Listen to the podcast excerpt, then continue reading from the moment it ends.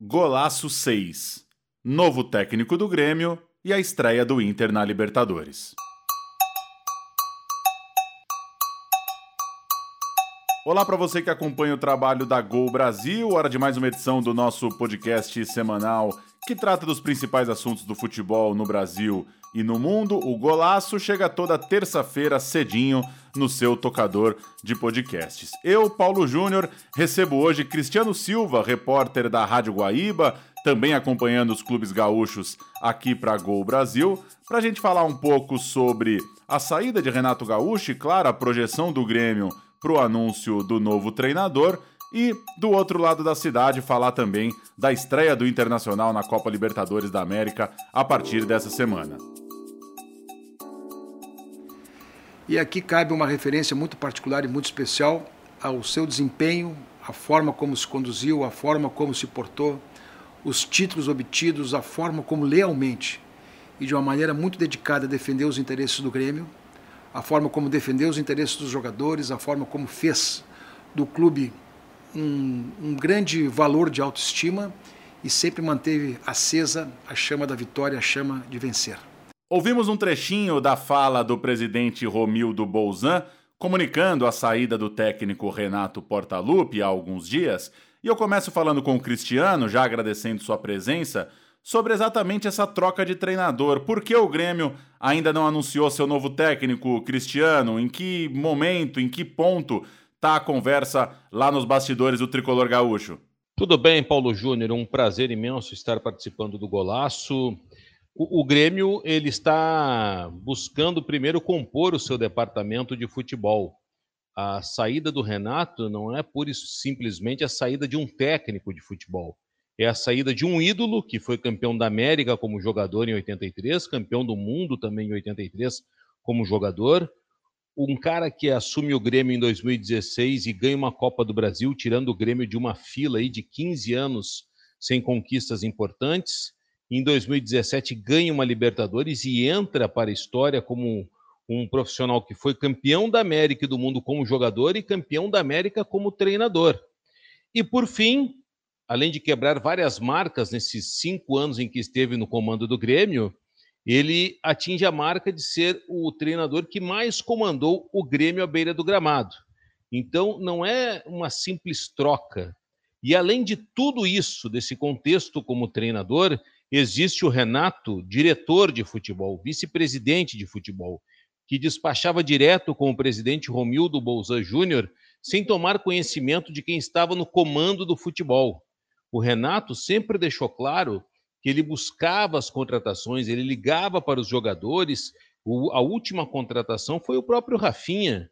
O presidente Romildo vetou a contratação do Rafinha e o Renato, de férias do Rio de Janeiro, conversou com o Rafinha convenceu o lateral a reduzir salários e convenceu o presidente a contratar o Rafinha. E o que acabou acontecendo? Só que o Rafinha não chegou a jogar com o Renato como técnico no Grêmio.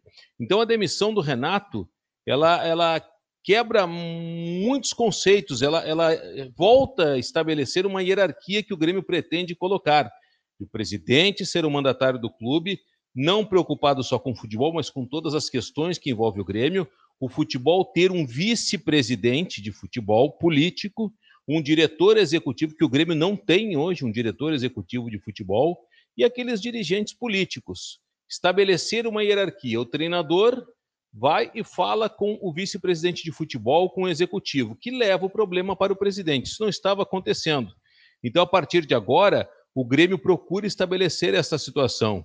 Só que para o Grêmio está mais difícil hoje arrumar alguém que queira assumir o cargo de vice-presidente de futebol do que propriamente contratar um treinador. O treinador praticamente está contratado, é o Thiago Nunes, que já trabalhou na categoria de base do Grêmio, ele foi campeão com o time sub-15 do Grêmio no ano de 2013. Naquele time campeão com o Thiago Nunes, vencendo um Grenal por 3 a 2, tinha Jean-Pierre, tinha Darlan, tinha PP, jogadores que hoje estão no elenco principal do Grêmio, que o Thiago Nunes conhece. O Thiago Nunes tentou levar o Jean-Pierre, por exemplo, para o Atlético Paranaense, e o Grêmio não liberou. Então, hoje no Grêmio é mais difícil arrumar quem queira assumir o departamento de futebol do que propriamente contratar um técnico.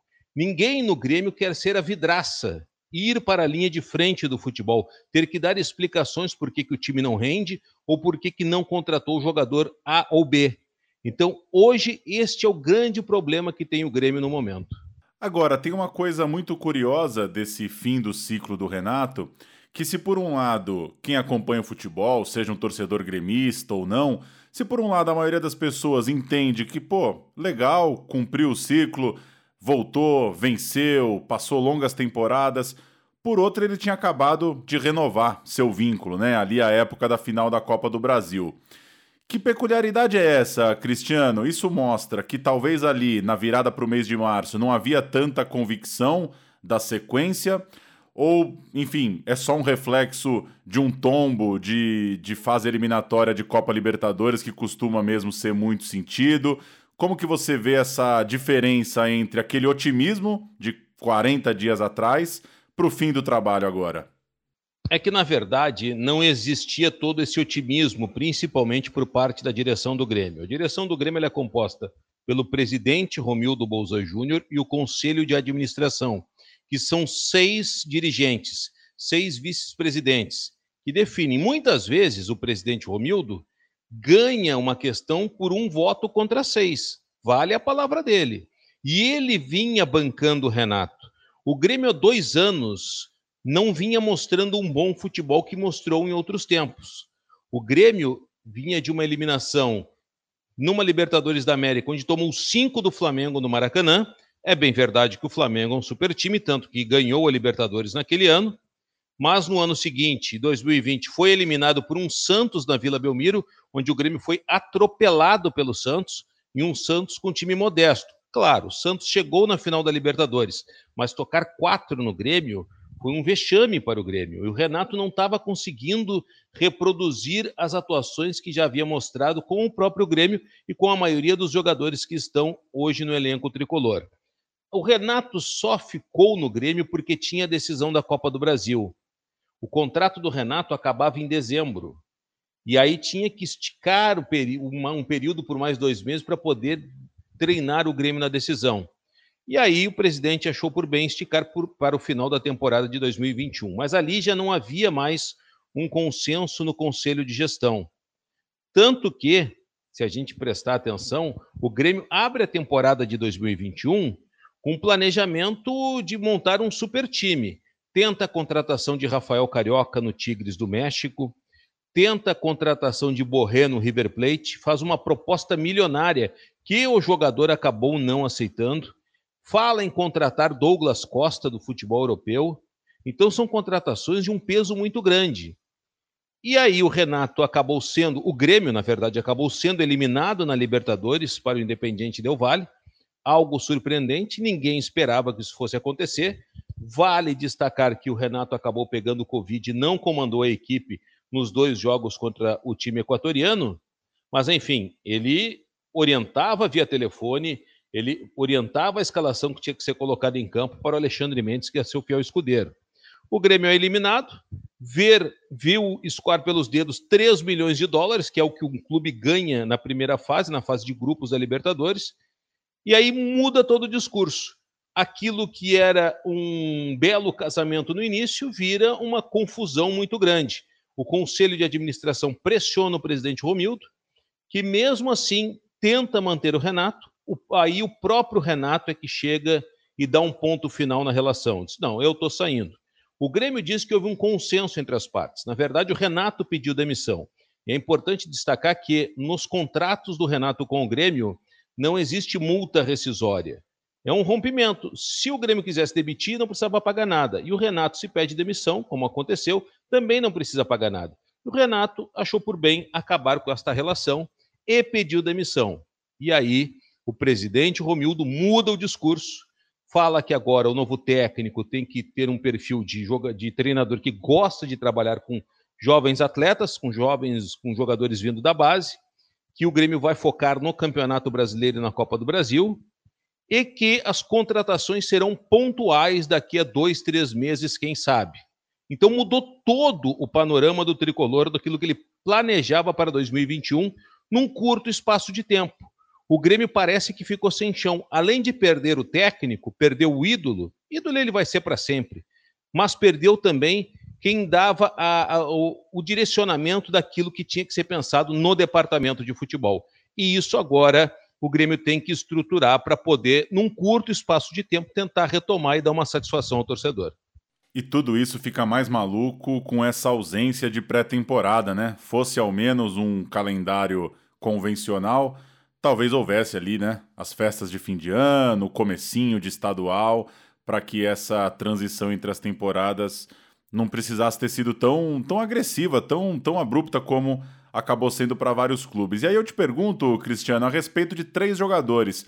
Queria que você desse sua impressão inicial de Thiago Santos e Rafinha como que você acha que eles. O tamanho que você acha que eles vão ter nesse novo Grêmio, imaginamos, de, de Thiago Nunes. E queria que você falasse de Jean-Pierre, que acabou dado como né, é, negociável. E no fim das contas, ainda que o Grêmio tenha perdido para o Del Valle em casa, fez um ótimo primeiro tempo, marcou o gol, conseguiu servir os atacantes e, nesse caos todo, acaba que tem uma boa semana o camisa 10 do Grêmio. Vamos começar pelas contratações. O, o Thiago Santos foi contratado, o Grêmio buscava um volante e conseguiu o, o Thiago Santos, que não caiu quando foi anunciado na graça do torcedor. Porque o torcedor esperava Rafael Carioca, esperava a, algo do nível do Borré ou, do, do próprio Douglas Costa. E aí vem Thiago Santos. A torcida ficou em pé de guerra.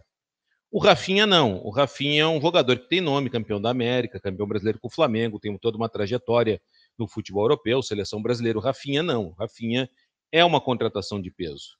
Mas, enfim, o que, o que esperar? Eu acho que o Thiago Santos ele vai ser muito útil para o Grêmio. O Grêmio não tem esse volante para dar uma proteção no sistema defensivo. E se a gente perceber, a zaga do Grêmio joga muito desprotegida. Quando o Kahneman, você põe aí Kahneman três anos mais jovem, Jeromel três anos mais jovem, o Jeromel tem mais de 30 anos, é, é, é, mais fácil ir num combate direto. A dupla de zaga do Grêmio, Jeromel e Kahneman, ela é perfeita, é uma das melhores do Brasil, pelo menos eu considero assim. Mas sempre jogando desprotegida. Agora precisa de uma proteção, como a gente costuma dizer, de um cão de guarda na frente da área. Eu acho que o Thiago Santos vai se encaixar muito bem neste quesito. E o Rafinha é um, poxa, ele é um monstro, é um baita jogador. Só que aí ele pode bloquear daqui a pouco o crescimento do Wanderson, que é uma grata surpresa da lateral direita do Grêmio, da base, e que vem ganhando espaço. Que desbancou, por exemplo, o experiente Vitor Ferraz, que já foi embora, está para ir embora do Grêmio. O Grêmio não, não quer mais o Vitor Ferraz. Então, o, Wanderson está ganhando essa condição.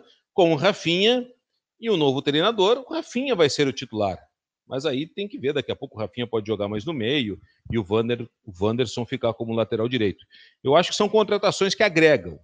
E o Jean-Pierre, o Jean-Pierre, ele surge como uma grande promessa no Grêmio, mas eu acho que o Jean-Pierre ele precisa também se ajudar. Teve um problema com o Renato, o pai do Jean-Pierre uh, cornetou o Renato quando o Grêmio foi treinar em Atibaia antes da decisão com o Palmeiras. O Jean-Pierre perdeu a, a vaga de titular.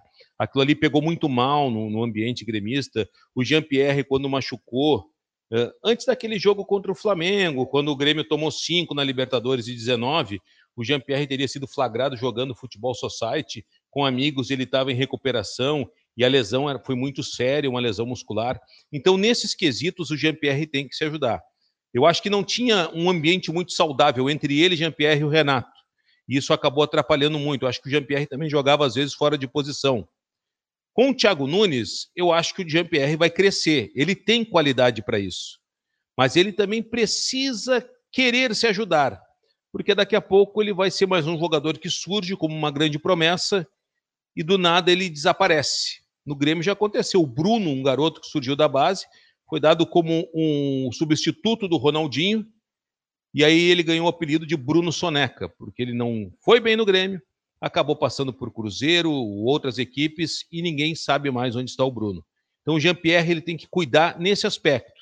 Não sair como uma promessa que vem da base direto para o time de veteranos. E para a gente fechar o Grêmio, já fazendo essa transição para falar das competições internacionais, Grêmio estreia na Copa Sul-Americana, sempre um, um cenário um pouco frustrante, né? Porque logo na semana que o torcedor esperava ver o time na Libertadores, tem Grêmio lá que dá pela competição de baixo, né, pela Copa Sul-Americana na quinta-feira, e por muito tempo Cristiano Renato firmava que não dava para jogar as duas competições, não dava para jogar a Libertadores e o Brasileiro, não dava para conciliar Copas e Liga. O que, que a gente espera dessa temporada? É, a Sul-Americana ela classifica um por grupo, na Libertadores classificam dois. A premiação do, da Sul-Americana é bem menor. E o Grêmio, sim, o Grêmio já disse, o presidente Romildo, que o foco é Campeonato Brasileiro e Copa do Brasil, as competições nacionais. Eu acho que o Grêmio deveria focar também na Sul-Americana. Ah, ele não é a Libertadores, não tem o peso de uma Libertadores, mas ele te dá, ganhando a Sul-Americana, uma vaga para a Libertadores. E é um torneio, sim, interessante também. Ah, o pessoal costuma dizer, o Grêmio, quando o Inter foi campeão da Sul-Americana, em 2008, o Grêmio, os dirigentes do Grêmio diziam, ah, ganhou a segunda divisão da, da, da, da, Comebol. Eu acho que não é por aí. É uma competição, um time grande como o Grêmio tem que entrar para ganhar em todas as competições. E o Renato não sabia uh, escalar titulares no brasileiro, focar em três competições. Como o Jorge Jesus chegou aqui no Brasil e fez isso e mostrou que dá para fazer. Sem essa história de estar tá poupando o jogador, vai botando força máxima onde der para poder ganhar. Time grande tem que ganhar. O Grêmio, infelizmente, parece que não vai fazer isso com a Sul-Americana. Trata a Sul-Americana como um torneio que daqui a pouco vai utilizar para dar experiência para os mais jovens, já visando uma transição de grupo, mas não vai focar tudo na Sul-Americana. Vai focar no Campeonato Brasileiro. Vai focar na Copa do Brasil. O Grêmio se intitula Rei de Copas. E é por aí que o Grêmio vai fazer. Sul-Americana vai ficar em segundo plano. O Tyson voltou. Uou, uou, o Tyson voltou. Alô, torcedor. É. Alô, torcedor do Internacional. Estampa tua camisa com um nome especial. O Tyson voltou, ele tá aí de novo. O cara quer a cara do clube que é do povo. Ouvimos aí o Tyson voltou, uma composição para marcar o retorno do atacante Tyson ao Beira-Rio, jogador revelado na casa e de volta após um longo tempo no futebol europeu. Mas antes de falar do Tyson, eu queria falar com você, Cristiano, sobre essa estreia do Internacional na noite dessa terça-feira lá em La Paz contra o Always Red, primeiro adversário na Copa Libertadores. O Miguel Ángel Ramírez não firmou um time titular, ele não tem essa característica de marcar um 11 e ir com ele de forma permanente, tem muita disputa no elenco, na lateral direita, na zaga, no meio, na frente. Queria saber se você arrisca um time. O que, que, que, que parece que tem pensado Miguel Ramírez para esse início do Inter na temporada da Libertadores? O, o Miguel Ángel Ramírez, ele na chegada aqui no Inter, ele deixou claro, ele não vai definir os 11 titulares. O time vai mudar conforme a necessidade do jogo, conforme a característica do adversário é muito difícil cravar um time do Inter. A gente pode tentar, baseado na espinha dorsal, daquilo que a gente fala, do, do, do, dos, de pelo menos sete titulares, depois uma variação conforme a necessidade. O Guerreiro está fora, ficou em Porto Alegre, o departamento médico definiu que ele ficasse em Porto Alegre fazendo um reforço muscular, ele ficou um longo período uh, parado, recuperando da, da ruptura do ligamento cruzado. O Guerreiro disputa a posição com o Yuri Alberto. Mas o Thiago Galhardo, que também jogou de atacante na última rodada que o Inter participou do Campeonato Gaúcho contra o Aimoré, fez três gols. Eu vou arriscar uma escalação aqui com o Lomba, que estava disputando posição com o Danilo Fernandes. O Danilo Fernandes está no DM. O Heitor na lateral direita, porque o Rodinei até vinha sendo titular, mas o contrato está acabando agora em maio, ele vem emprestado do Flamengo. E o Inter já avisou o Flamengo que não vai exercer aí uh, o direito de compra, não tem um dinheiro para comprar o Rodinei, está apostando no retorno do Saravia, que está saindo do departamento médico também recuperado de, de ligamento cruzado, e o Heitor é um garoto da base e deve jogar o Heitor na lateral direita. A dupla de zaga de Cuesta e Lucas Ribeiro, que casou melhor em relação ao próprio Cuesta e Zé Gabriel. Cuesta é titular, briga por posição ali o Lucas Ribeiro e o Zé Gabriel. Acho que vai o Lucas Ribeiro. E o Moisés como lateral esquerdo é o melhor lateral esquerdo que o Inter tem no momento. Não é nenhum lateral nota 10, muito longe disso. É um lateral nota 6 que às vezes arranha no 7. Por isso que ele vai jogar. Dourado e Edenilson, os jogadores de meio campo. Praxedes e Patrick, imagino que seja essa a escalação. E o Caio Vidal, porque é um jogador de explosão, um jogador de uma arrancada forte, e com o Yuri Alberto na frente. Eu acho que vai ser por aí a escalação do Inter para a estreia na Libertadores. Ainda não tem o Tyson à disposição, claro, e você inclusive publicou aqui na Gol, né, Cristiano, uma, uma referência aos próprios valores do D'Alessandro. É como se a saída do D'Alessandro, né, tivesse liberado ali uma verba, liberado uma grana para investir num jogador de peso como o Tyson. Queria que você contasse um pouco disso para o nosso ouvinte e falasse um pouco, desse o seu testemunho aí, pertinho do, da realidade do Inter, do tamanho de fato que o Tyson tem para o clube, para o torcedor, para quem cobre o internacional, o que é a chegada de um jogador com esse peso de volta aqui para o futebol brasileiro? A contratação do Tyson, sim, ela está muito ligada à saída do D'Alessandro. Isso aí já era articulado pela gestão do Inter no ano passado, um ano de eleição. A, a gestão do presidente Alessandro Barcelos já sabia que o D'Alessandro não iria renovar. E o dinheiro, aquilo que era gasto com o D'Alessandro em salário e direito de imagem, seria investido na contratação do Tyson, sendo que o teto, sempre dito, e foi dito pelo presidente, 650 mil reais. É um belo salário, é um belo salário, mas o Tyson ganhava muito mais lá no Shakhtar e tinha proposta para jogar no mundo árabe, ganhando bem mais do que foi do que ele aceitou para jogar no Inter. O D'Alessandro foi embora e o D'Alessandro é muito amigo do Tyson, ele é muito parceiro do Tyson. Todo ano o Tyson vinha participar do jogo uh, do D'Alessandro, lance de craque, e saía especulação de que o Tyson iria retornar para o Inter. E o Shakhtar acabava não liberando. Dessa vez, final de contrato, teve a liberação. O, o, o Tyson, por isso que está muito ligado. E quando o D'Alessandro foi embora, aquela verba já estava destinada. Vai para o Tyson. E ali a, a conversa entre a nova direção e o staff do jogador e o próprio jogador, ela foi aumentando. Faltava só definir se o Tyson viria no primeiro semestre ou no segundo semestre. O Tyson queria retornar para o Brasil, queria retornar para o Inter, ficar perto dos seus familiares que moram em Pelotas, a quase 300 quilômetros de Porto Alegre, e foi o que acabou acontecendo.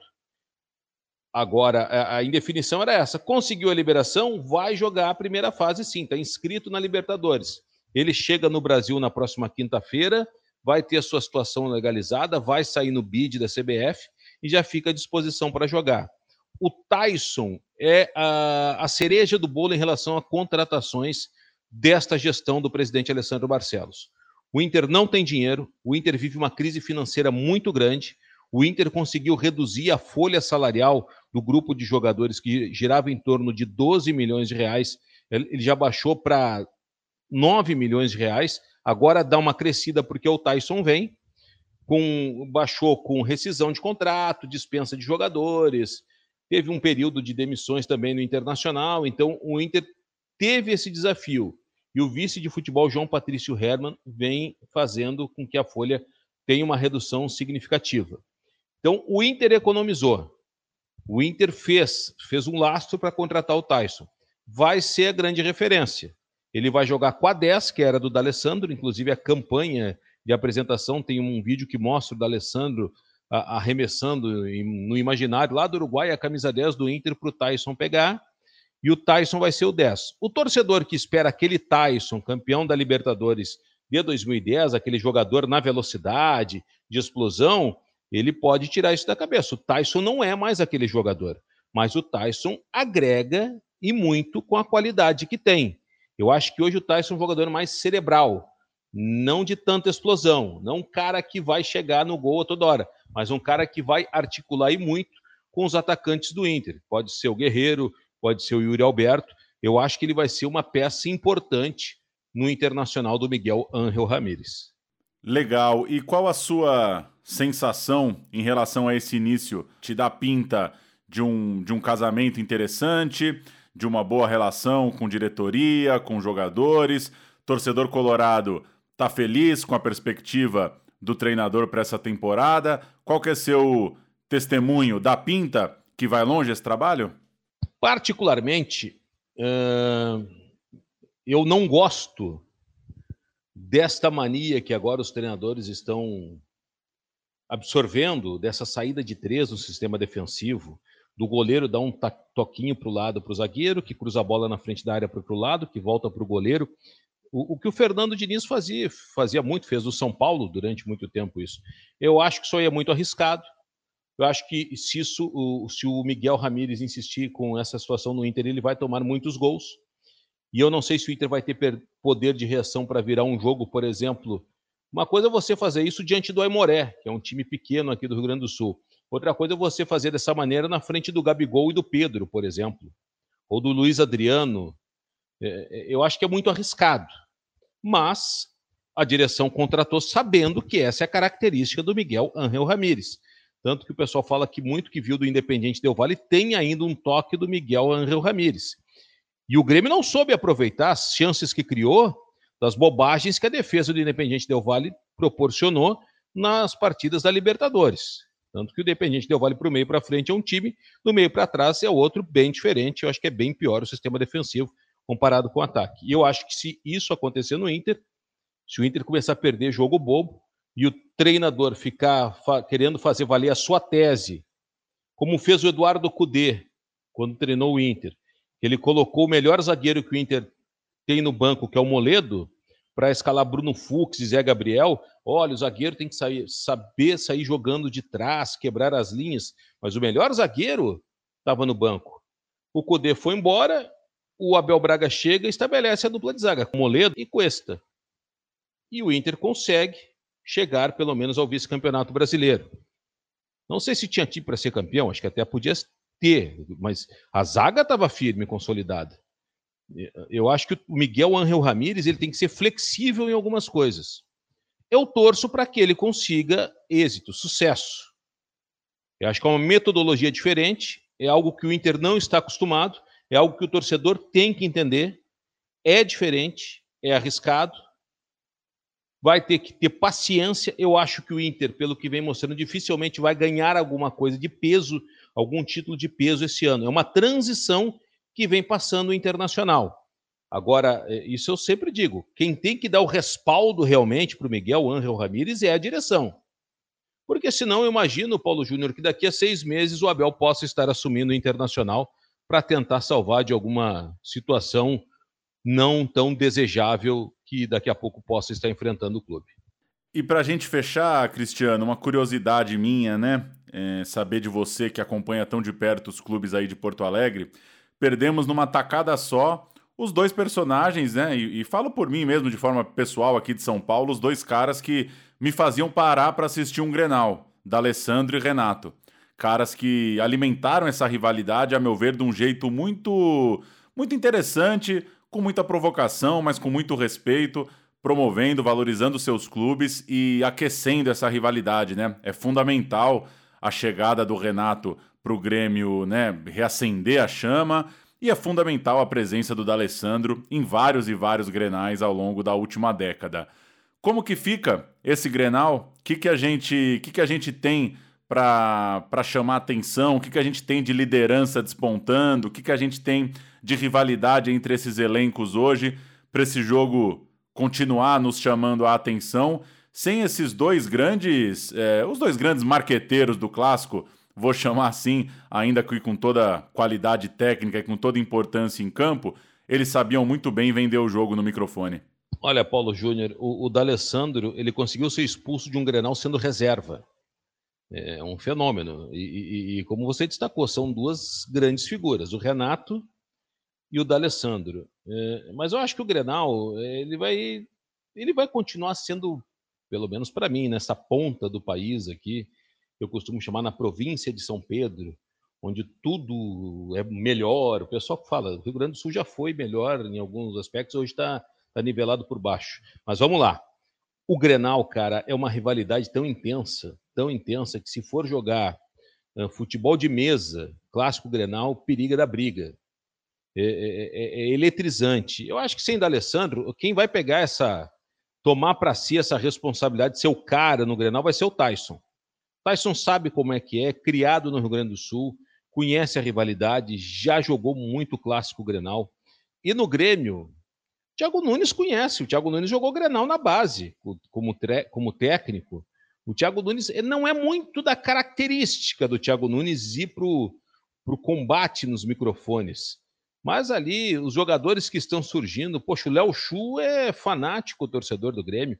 Ele fez um gol no último Grenal, quando o Grêmio venceu por 1 a 0 Ele é um cara que daqui a pouco pode né, incorporar esse sentimento da rivalidade. Mas eu acho que isso aí, o Paulo Júnior, independente de quem entrar em campo, o Grenal por si só, tem o azul do lado e o vermelho do outro, eu acho que é diferente. É um jogo que geralmente é um jogo feio, truncado, com poucos lances de gol, mas muita briga, muito empenho. O Inter estava num jejum danado, sem vencer Clássico Grenal, venceu com o Abel, voltou a perder. O Grêmio, a grande curiosidade, porque o Inter já vinha disputando o, o, o clássico sem o D'Alessandro, ou com o D'Alessandro na reserva. A, a, grande curiosidade que eu tenho é como o Grêmio vai se portar em um Grenal sem o Renato. Eu acho que aí fica o grande ponto de interrogação. Que Grêmio a gente vai ver? O Renato, como treinador, e o Renato vinha vivendo desses últimos dois anos de vencer o Clássico Grenal e ganhar Campeonato Gaúcho. É isso que vinha segurando o Renato. Vai no Grenal, ele ganha o Grenal. Ah, o Inter é favorito. O Renato vai lá e ganha o Grenal. E ganhar Campeonato Gaúcho. De resto, o Renato não vinha bem como técnico, mas vinha se salvando pelo Clássico Grenal. A minha grande interrogação é como o Grêmio vai se comportar sem o Renato em um clássico Grenal. Veremos os próximos capítulos dessa rivalidade insana, como você disse, nem sempre rendendo grandes jogos do ponto de vista técnico para quem só pega ali os melhores momentos, mas sempre vale ficar ligado. Muita história, muita rivalidade, muita pegada, vale demais acompanhar todo e qualquer Grenal. Cristiano, valeu pelo papo. Você que nos ouve aqui no Golaço segue acompanhando o trabalho do Cristiano na Rádio Guaíba, também com os textos, as notícias, os bastidores de Grêmio Internacional no nosso site aqui na Gol Brasil. Valeu, até uma próxima. Um abraço, até uma próxima.